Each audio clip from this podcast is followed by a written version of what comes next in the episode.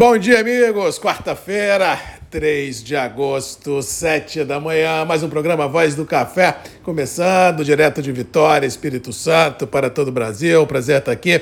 Manhã aqui no estado, de tempo aberto, temperaturas amenas, sem previsão de chuva ou frio extremo em lugar nenhum. O cenário climático continua o mesmo: chuva no litoral do Nordeste, chuva no extremo sul do Rio Grande do Sul e chuva no extremo norte do país. Coração do café, centro-oeste, sudeste, eh, agreste, nordeste destino, norte do sul do país, tudo está seco, com baixa umidade relativa do ar, realmente deixando tudo e todos bem apreensivos, já que por um lado ajuda os trabalhos finais de colheita de algumas commodities, por outro vem tirando dia a dia, minuto a minuto, saúde das lavouras, vislumbrando os próximos ciclos produtivos e ao que parece o agosto começa sem grandes previsões de precipitações pluviométricas. Pode ser que haja uma chuva aqui, outra colar, no meados do mês, mas assim, nada de forma representativa, muito menos generalizada onde precisa cair. E isso vem deixando realmente muitos do setor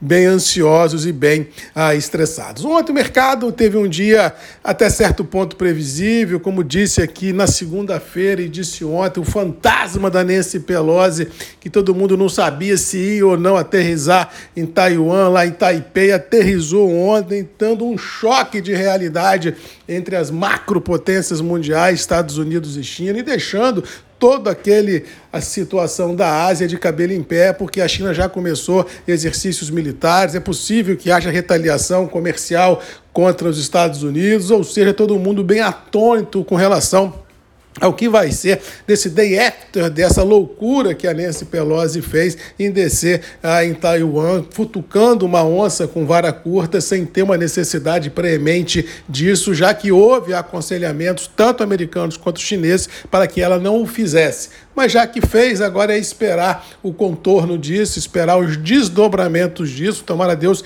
que as pessoas tenham um pouco de sanidade nesse momento para interpretar que ela realmente foi lá, mas não representa, acredito eu, a vontade do povo americano. Mas vamos ver como os mercados interpretarão. Mas como um ar conservador tomou conta de tudo e todos, campo negativo prevaleceu, o dólar subiu. Ontem voltamos a namorar 5,30 no Brasil, terminamos lá 5,27, 5,28. Para hoje é possível que esse, essa cotação cambial ainda possa continuar a flertar, a flertar os 5,30, já que ainda temos em Brasília a reunião do Copom para definir taxa de juros, onde o mercado acredita que possa haver uma nova alta de meio ponto, levando a Selic para 13,75. Ou seja, é muita informação, é muita coisa no radar para a gente é, precificar e definir o que, que vai ser a volatilidade no dia a dia. O que de prático temos é que os preços estão estabilizados em reais, tanto Conilon quanto Arábica, poucos negócios, todo mundo observando o desenrolar de bolsa e dólar, mas não há liquidez